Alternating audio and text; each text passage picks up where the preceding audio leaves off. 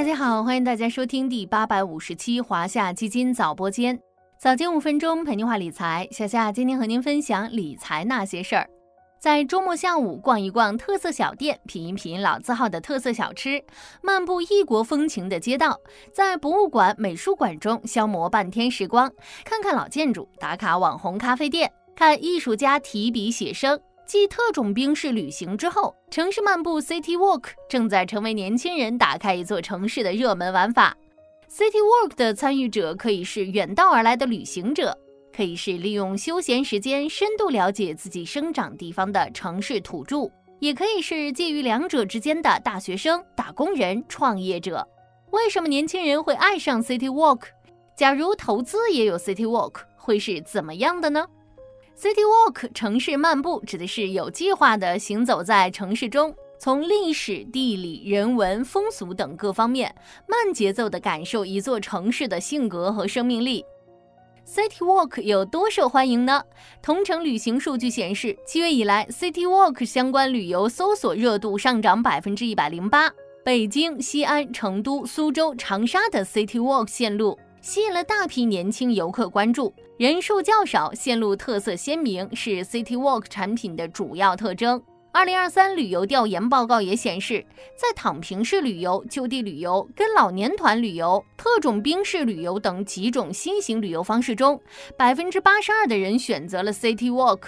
为什么年轻人会爱上 City Walk？钟爱 City Walk 的人说，一座城市更值得品味的地方，只有脚步才能到达。当我们摒弃那些匆匆忙忙的旅行方式，用一种从容的姿态在高楼与小巷间漫步穿行，不紧不慢地欣赏转角处偶遇的风景，城市的地理机理和文化脉络也会更加清晰地浮现出来。那些街头巷尾的历史印记，城市味道也因此变得熠熠生辉。旅游可以慢，其实投资也可以慢下来。慢下来是为了减少短期急涨急跌的风险。面对市场短时间内的跌宕起伏，反应过度几乎是人之本能。但投资比的是长跑，短期锋芒不一定能带来长期胜利。盘点申万一级行业指数在二零一八年到二零二二年这五年间的年涨幅，没有一个行业能够持续保持五年的连续上涨。以二零二零年涨幅第一的社会服务为例。在二零二一、二零二二年连续两年下跌，二零二零年涨幅第三的食品饮料，涨幅第六的医药生物，在此后两年也经历了连续回调。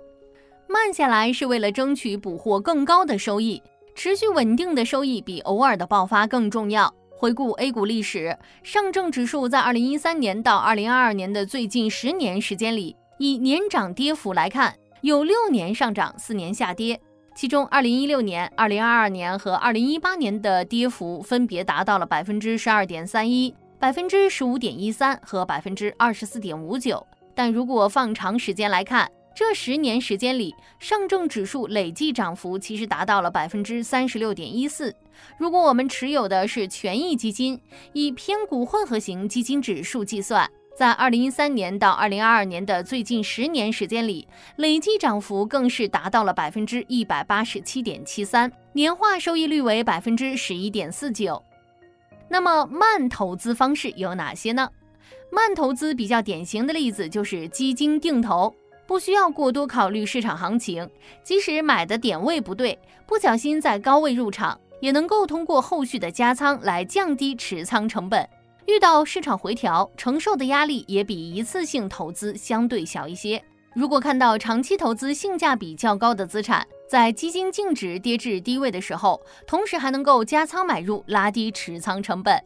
另外，投资个人养老基金也是慢投资的一种方式，越早开始，越能充分发挥复利的优势。如果您选择了目标日期基金，基金经理也会随着时间推移调整资产配置比例，适配投资者在不同年龄阶段的财富积累状态和风险偏好特点，陪你一起慢慢变老。如果更喜欢自主来决策，也可以选择不同等级的目标风险基金，匹配更适合自己需求的基金组合。City Walk 让我们看到了大都市中的小风景，用心感受城市之美。大家不妨以年为单位进行投资。享受投资的慢过程，或许在时间的漫游里能有不一样的收获。好了，今天的华夏基金早播间到这里就要结束了，感谢您的收听，我们下期再见。